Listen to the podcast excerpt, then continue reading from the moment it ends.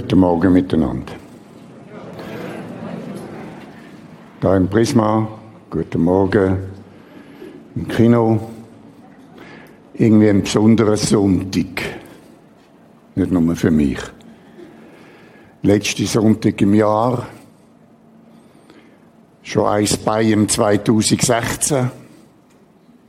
Und so wird es auch heute sein. Wir werden am Schluss schon wieder die Jahreslosung fürs nächste Jahr können verteilen. Schon wieder ein Vers, der uns wird begleiten. Aber heute wollen wir uns, ich denke, auf eine Art und Weise auch abschliessen, ein bisschen vom Alten und ein bisschen das Fenster aufmachen ins neue Jahr.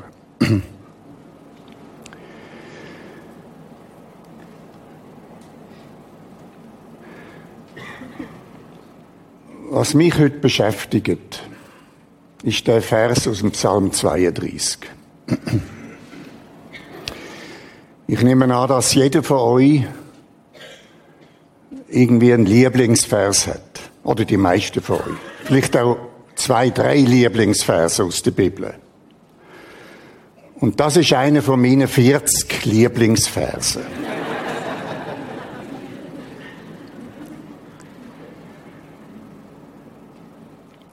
Ich will dich unterweisen. Keine Angst vor dem Unterweisen. Das ist Erziehung. Er zieht. Okay? Er ermächtigt, erfüllt. Das ist gemeint. Ich will dich unterweisen. Ich will dir den Weg zeigen, den du, wenn du gescheit bist, Klammer, gehen sollst. Ich will dich mit meinen Augen leiten.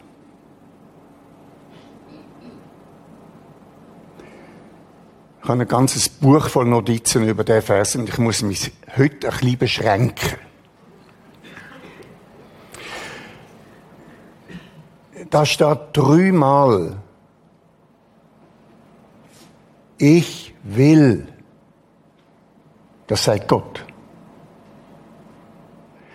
Ich will dich.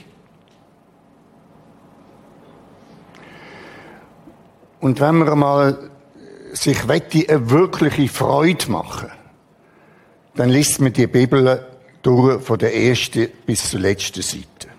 Wort für Wort. Und dann sieht man, dass ich will fast in jedem Kapitel von der Bibel immer wieder vorkommt. Ich will dich. Ich will mein Volk. Ich will meine Gemeinde. Ich will eins sein mit dir. Und das zieht sich durch die ganze Bibel durch. Das ist ein roter Faden. Und an dem roten Faden nach kann man die Bibel lesen. Es ist erstaunlich. Immer wieder ich will. Und das ist ein Ausruf von Gott, manchmal ein bisschen erregt.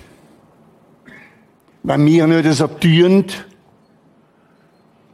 oder nicht so stehen im Sagen.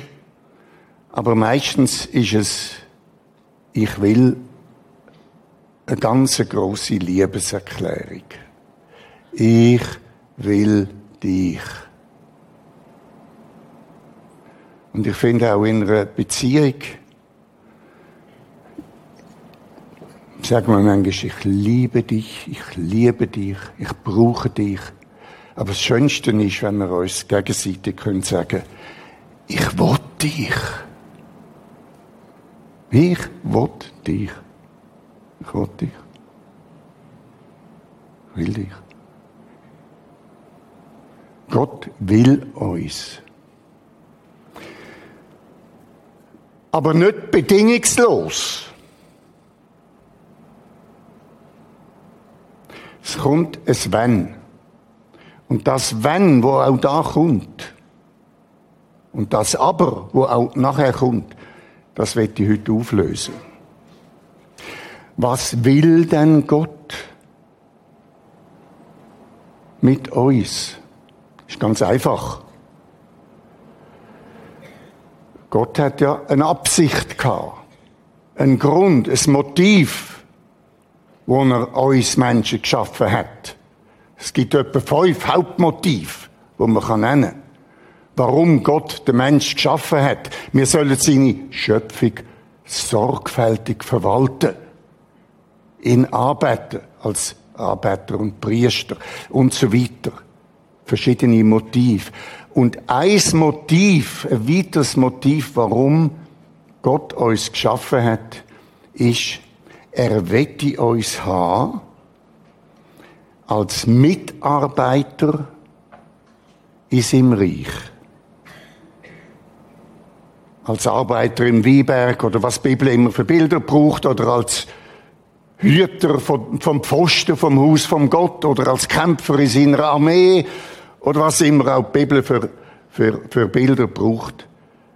Aber er will uns, und ich bleibe mal heute beim Baumeister, er will uns als Baumeister, Mitarbeiter von seinem Reich. Das ist unser Kernauftrag. Peter im Gemeindebau. Wir, wo uns gegenseitig erbauen. Wir, wo Zeugnis ablegen, Missionsbefehl Christus. Geht hin in alle Welt, Zeugnis abgeben. Wir sind Baumeister im Reich von Gott. Und die Frage, die ich jetzt verfolgen möchte, ist jetzt, was braucht's eigentlich für Qualifikationen als Baumeister? Was braucht's von uns aus, damit wir Baumeister sind?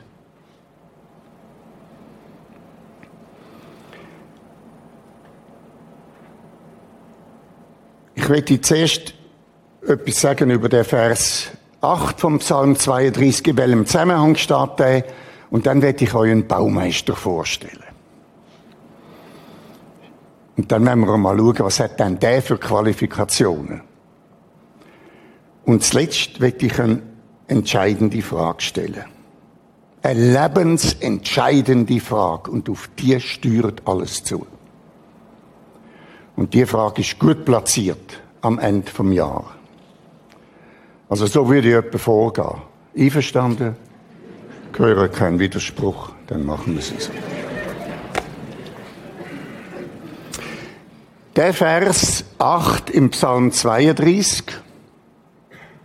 ist ein ganz besonderer Vers. Das ist eine Rarität. Das ist eine absolute Perle in der Bibel. Der Psalm 32 ist ein Psalm von David.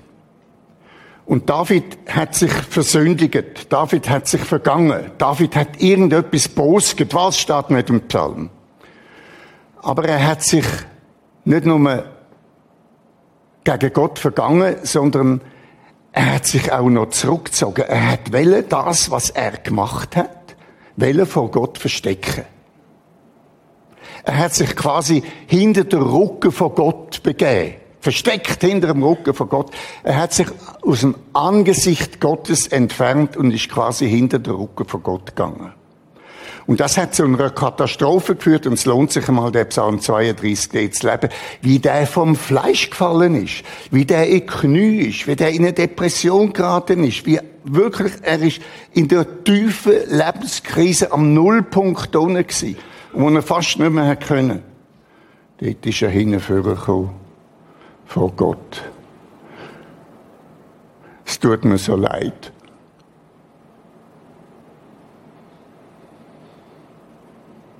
bitte tu mir vergeben. Der David hat Buß da. Und Gott hat ihm vergeben. Gott hat ihm vergeben. Fertig. Nein, nicht fertig. Bei Gott ist immer noch mehr. Es ist immer noch mehr bei ihm. Und jetzt sagt er so, vergeben Und komm, jetzt reden wir miteinander. Und jetzt kommt der Vers. Ich will dich erfüllen. Ich habe dich berufen. Der David war ja der Baumeister von Israel. Der erste große Baumeister von Israel. Das Besondere an dem Vers, und darum sage ich, es ist eine Perle, das ist ein Zitat, direkte Rede von Gott. Gott schwätzt direkt dort rein. Es ist auch in Anführungszeichen äh, angegeben in der Bibel. Und das ist eine Rarität in, in den Psalmen. Es gibt 100, das Psalmenbuch hat 150 äh, Psalmen. Und nur siebenmal in diesen Psalmen wird Gott als direkte Rede zitiert. Nur siebenmal meldet sich Gott selber. Sonst sind Psalmen Gebet, Lieder, Klagen, Rufe von den Menschen. Aber es gibt punktuell meldet sich Gott. Und das zeigt Bedeutung von dem großen Vers. David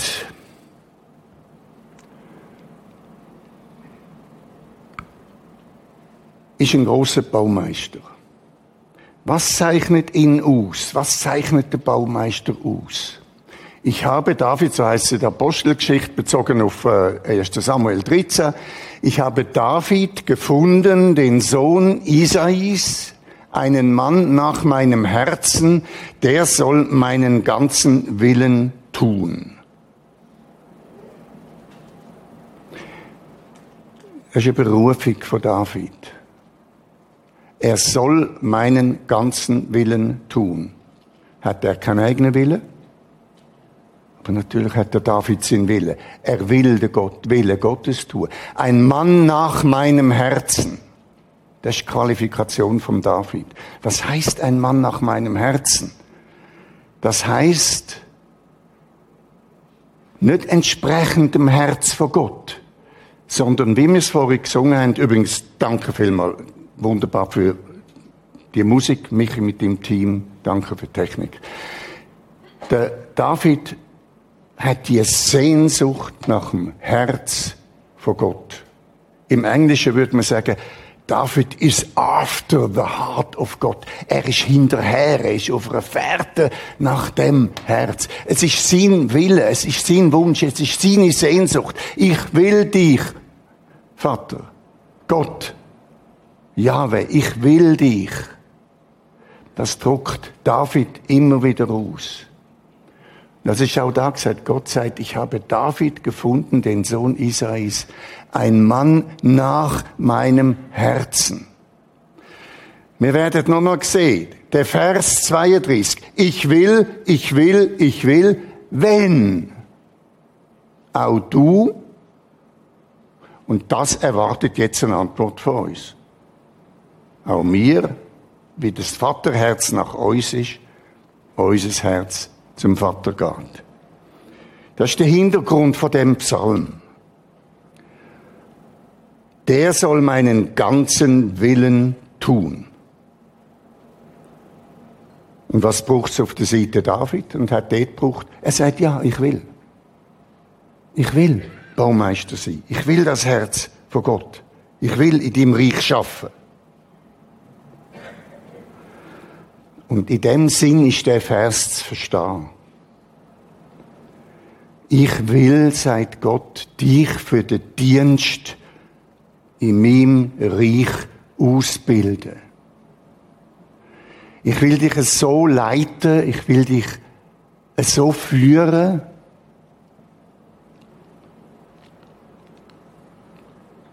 und dir den Weg zeigen, wo der richtige Weg ist für dich, wenn du willst. Wenn du willst. Willst du? Und ich will dich bei der Arbeit, dich und dich, euch, bei der Arbeit in meinem Reich selber beaufsichtigen. Aufsicht. mit meinen Augen leiten. Heute würde man dem sagen, Supervision. Vision, Supervision von Gott. Unter der Supervision von Gott leben. So wie wir jetzt, wie ich jetzt, unter der Supervision von Gott. So, zweiter Teil. Jetzt werde ich euch einen Baumeister vorstellen.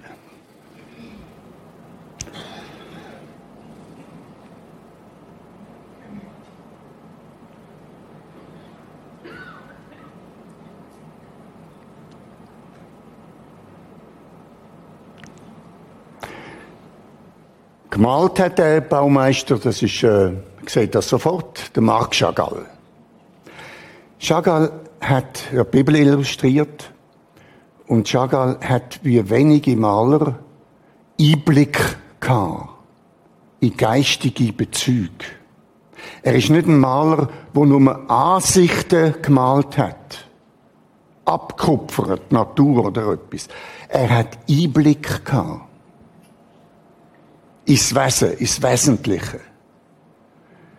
Das hat er natürlich nicht können mit seinen Augen, mit seinen eigenen Augen sehen, sondern mit den Augen von Gott. Gott sagt uns auch, lehret doch einmal die Sachen mit meinen Augen anschauen. Wie siehst du das? Alltägliche, alltägliches Leben, himmlisch Vater, ich sehe es so, wie siehst du das? Und er sieht Sachen häufig ganz anders. Schau dir mal die Augen an vom, von dem Baumeister. Merkwürdigerweise wendet er sich ab von dem, was er macht. Wer ist das da? Der Mann heißt Bezalel. Bezalel. B, drei Silben im Hebräischen, B, Zahl L. B. Unter den Augen Gottes. Das heißt Bezalel übersetzt. Unter den Augen Gottes. Unter der Hand Gottes. Im Schutze Gottes. Im Schatten Gottes. Im Licht Gottes. Die Bibel hat da verschiedene Begriffe. Aber da heißt es genau unter den Augen Gottes. Wo Moses das Volk Israel durch die Wüste geführt hat, hat Gott ihm eines Tages den Auftrag gegeben, er soll eine Stiftshütte bauen, ein Zelt. Und das hat Israel auf der Wüstenwanderung immer mit sich umgetragen. Stiftshütte, Vorläufer vom Tempel, Symbol von der Wohnung von Gott unter dem Volk Israel, der Ort von der Begegnung, wo Gott mit Mose geschwätzt hat, heiliges Territorium die Anfertigung, der Bau von der Stiftshütte, da hat Gott Mose ganz genaue Vorschriften gemacht. Minutiös. Und der Mose und die, die das nachher gemacht haben, haben selber nichts beitragen mit eigenen Ideen. Und das ist sehr wichtig für uns, das tun auch in der geistlichen Welt am Bau vom Reich von Gott. Gott gibt's vor und wir bringen uns ein. Wir sagen, wir werden es genau so machen, wie du das willst, Herr. Und dann hat er schließlich gesagt, Gott, so, und jetzt sage ich noch, wer das soll machen, die Stiftshütte bauen. Siehe, ich habe mit Namen berufen Bezalel und habe ihn erfüllt mit dem Geist Gottes. Erfüllt. Ich will dich unterweisen. Erfüllt mit Weisheit, Verstand, Erkenntnis, Geschicklichkeit, um kunstreich zu arbeiten, in Gold, Silber, Kupfer, kunstreich Steine zu schneiden und einzusetzen, kunstreich zu schnitzen, in Holz und jede Arbeit zu vollbringen, ganz so, wie ich es dir geboten habe. Und dann geht's nochmal eine Seite weiter. Ganz genau, wie das soll laufen. Man hat ja noch ein paar Handlanger dabei und so weiter. Und der Bezalel führt das aus, was Gott ihm gesagt hat und nicht das, was er selber will. Aber der Bezalel sagt, ich will Gott das machen, was du willst. Zurück zum Bild. Und das ist da ausdruckt in dem Bild hat der Chagall für meinen Begriff meisterhaft ausgedrückt, dass es bei der Arbeit im Reich von Gott nicht um unseren Willen geht, sondern um seinen Willen. Ober links im Bild haben wir da den Paradiesvogel, der Flüsterer, Krone deutet da, das ist ein göttlicher Vogel. Ich will dich unterweisen. Da hat der Chagall der Psalm 32, der Vers 8 umgesetzt. Ich will dich unterweisen. Dann haben wir in der Mitte der rote Kreis, das Auge, Gott, der Geist. Ich will dich mit meinen Augen leiten. Die Augen vom Bezalel sind abgewendet. Die schauen nicht auf das, was er macht. Er hat ja in der Hand, in der linken Hand hat er das Werkzeug, er hat bereits die Leuchter gemacht, die Cherubim, er ist bereits am Schaffen, aber sein Kopf ist abgedreht von seiner Arbeit. Warum? Was da geschieht als Baumeister von Gott, das macht Gott durch ihn. Gott nimmt ihn als Instrument. Und mit dem riesigen rechten Ohr loset er auf das, was der Vogel sagt. Denn die Streifen, wir sehen da blau und gelb mit rot ein und grün. Das sind Regenbogenfarben. Da wird wieder der Bund vom Noah wieder aufgegriffen in dem Bild. Das ist der Weg. Das deutet der Weg an. Ich will dir den Weg zeigen, den du gehen sollst. Das Wichtige an dem Bild ist, da ist nichts drin vom Wille, vom Gestaltungswille vom Bezalel der Bezalel hat nur eine Willenserklärung abgegeben. Ich will, Gott, dass du mich brauchst. Und ich finde das in dem Bild wirklich sehr schön dargestellt. Können wir überhaupt etwas machen ohne Gott im Reich von Gott? Einfach von uns aus, spontan, ohne den Geist einzubinden.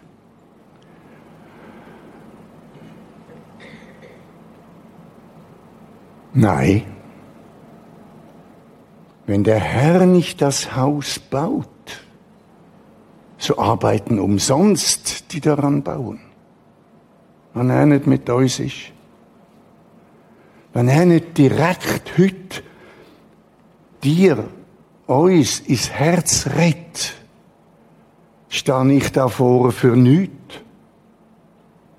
Er macht das. Wenn der Herr nicht das Haus baut, so arbeiten umsonst die daran bauen. Wenn der Herr nicht die Stadt hütet, so wachen die Wächter umsonst. Und Jesus sagt,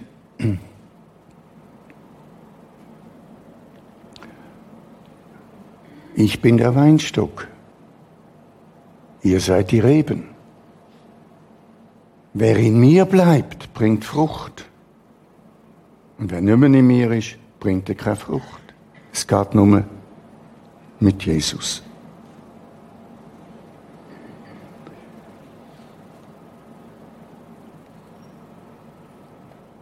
So geht es nachher weiter im Psalm 32.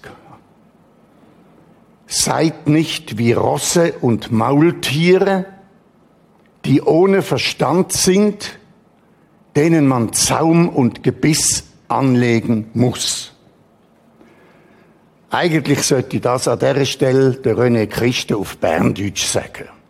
Weil das poldert so richtig daher. Und zuerst haben wir die Verheißung, die Berufung, das göttliche Wort, das göttliche Zitat. Jetzt macht der David weiter und richtet sich an die Leute und sagt, sind nicht wie Mulesel und Multier und Uristier, wo man muss einen Ring durch durch äh, die Nase ziehen und ihn zu Gott schleppen. Das bringt nichts. Ich muss schon alleine gehen. Mich hat das immer erstaunt, der Bruch. Der Bruch im Gedanken, der Bruch da in der Sprache, von dem ich will, und dann seid nicht wie Rosse und Maultiere. Sind wir das manchmal? Störrisch? Widerspenstig? Sind wir es manchmal?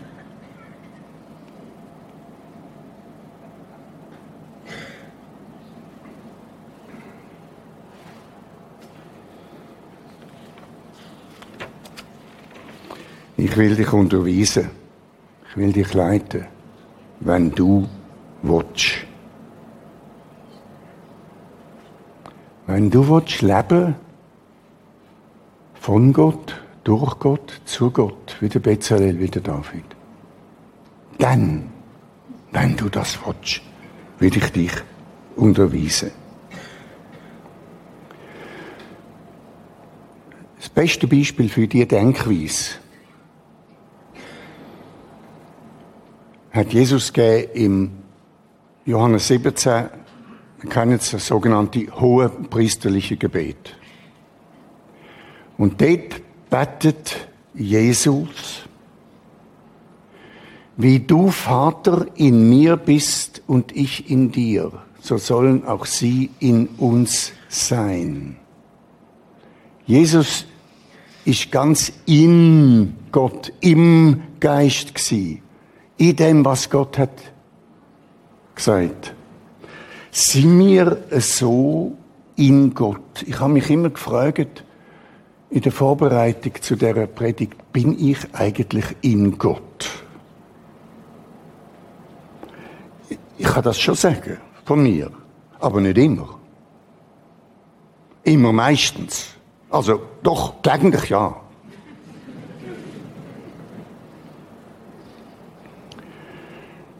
Gott sagt, ich will. Frage ist, was willst du?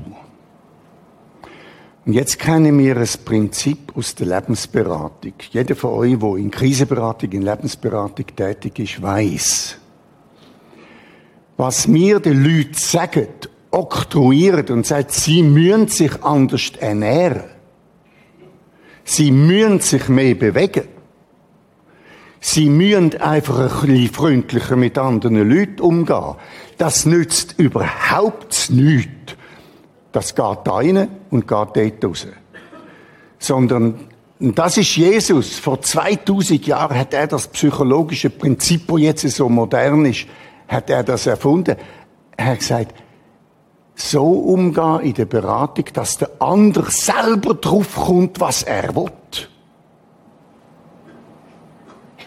Also wir müssen selber draufkommen, was wir eigentlich wollen. Wenn uns irgendjemand anderes sagt, es bringt nichts.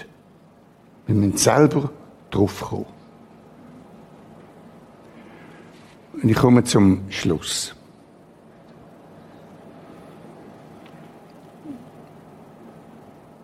Ich bin eigentlich als Kind, ja, nicht eigentlich, wirklich, ähm, in einem guten, gläubigen, relativ strengen Elternhaus aufgewachsen. Lutheranisch erzogen. Sehr viel du sollst. Du sollst. Du musst. Und die Gebote sind immer wie ein Damoklesschwert über mir gewesen. Ich bin also christlich aufgewachsen. Und zwei Ereignisse haben mein Leben fundamental verändert. Mein Leben als Christ, mein Leben als Baumeister im Reich von Gott. Das erste Erlebnis ist eine wirkliche tiefe Bekehrung, wo nicht nur ein Wissen war, nicht nur der Katechismus, nicht nur das Abellieren von der Unser Vater und von anderen Gebet und, und, und von, der, von der Gebot. Nein, wirklich ein Blitz ins Herz mit der tiefen Bekehrung im Glauben. Das hat mich ungeheuer verändert. Und das Zweite, was mich enorm verändert hat, ist die Art und Weise, wie Jesus mit dem Gebot, mit dem zehn umgegangen ist. Und das hat ungeheuer lang gebraucht bei mir, bis ich dort etwas begriffen habe. Im ersten Johannesbrief heißt, schreibt der Johannes an, äh, an die Gemeinde, ich schreibe euch kein neues Gebot. Und doch schreibe ich euch ein neues Gebot. Also kein neues Gebot, aber eine neue Sicht aufs Gebot. Und die Änderungen von der Sichtweise auf die zehn Gebote bei mir hat eine fundamentale Änderung in meiner Glaubenseinstellung bewirkt. Was ist die fundamentale Änderung? Immer ist über mir gestanden das Wort, du sollst. Ich bin der Herr, dein Gott. Du sollst keine anderen Götter haben neben mir. Er hat das so entschieden. Das war nicht unbedingt mein eigener Entscheid. Er hat sie so entschieden. Du sollst keine anderen Götter haben neben mir. Du sollst dir kein Götzenbild machen. Du sollst nicht Ehe brechen. Du sollst nicht stehlen. Du sollst Vater und Mutter ehren. Du sollst nicht lügen und so weiter und so weiter. Und eines Tages ist mir klar geworden, so hat es der Mose verstanden. Aber Jesus hat es auch so verstanden. Er hat ja das Gesetz nicht aufgelöst, sondern er hat es erfüllt. Und Jesus hat einen neuen Blick geworfen auf die zehn Gebote. Und so gilt das auch heute für mich. Und ich will euch sagen, das hat mein Leben fundamental verändert. Und erst dann habe ich einen richtigen Wachstumsschub als Christ bekommen. Du bist der Herr, mein Gott. Du bist der Herr, mein Gott. Ich will gar keine andere Götter haben neben dir. Ich will dich. Ich brauche nicht einen Ersatzgott mit Drogen oder mit Porno oder mit Machtanspruch oder mit Geld sammeln und so weiter und reich werden. Du bist der Herr, mein Gott. Ich will dich. Ich muss mir gar kein Gottesbild machen. Du bist der Herr, mein Gott. Ich will mir auch kein anderes Gottesbild machen. Ich kann gar nicht anders als Vater und Mutter ehren. Weil du bist mein Gott. Und in dem Geist von dir kann ich gar nicht anders. Ich bin so reich beschenkt von dir, Gott. Was soll ich da noch stellen? Ich habe so viel Liebe empfangen von dir. Was soll ich da noch falsches Zeugnis reden, noch lügen? Du bist der Herr, mein Gott. Ich will dich. Ich brauche gar keine anderen Götter. Versteht ihr, das ist der Wechsel vom Du sollst zum Ich will. Und das Bekenntnis, das Mega-Bekenntnis, ich will, das hat bei mir überhaupt erst eine große Richtungsänderung gegeben in meinem Glauben. Nicht mehr du sollst, du sollst, du sollst, sondern ich will, ich will, ich will. Wie David, wie der Bezalel, wie Jesus. Ich und der Vater sind eins. Du in mir, ich in dir, sie in mir. Willst du das? Ich im sie? Wenn du auch willst, dann will ich dich unterweisen. Ich denke, es ist ganz, ganz wichtig, dass wir das festmachen. Ich will. Und wenn jemand von euch das Bedürfnis hat, ich mache es heute fest, so habe ich es eigentlich noch nie gesehen. Ich will es heute festmachen. Ich will. Du bist der Herr, mein Gott. Ich will keine anderen Götter neben mir haben. Ich will nicht Ehebrechen. Ich brauche das auch gar nicht. Dann macht es nochmal fest. Wir haben die Möglichkeit nach dem Gottesdienst, da hinten links, da vorne hat es Menschen, im Kino, an der vorne hat es Menschen. Und mit denen kann man es im Gebet nochmal festmachen. Es ist ein guter Moment zwischen diesen Jahren. Nochmal sagen, danke Gott, dass du mich willst. Ich will dich auch. So, jetzt Bürstli, jetzt gut, jetzt fangen wir wieder von vorne an. Ich will dir den Weg zeigen. Und wenn du klug bist, gehst du. Wenn du ein Tor bist, dann gehst du in die andere Richtung. Das ist nicht von mir, das ist von der Bibel.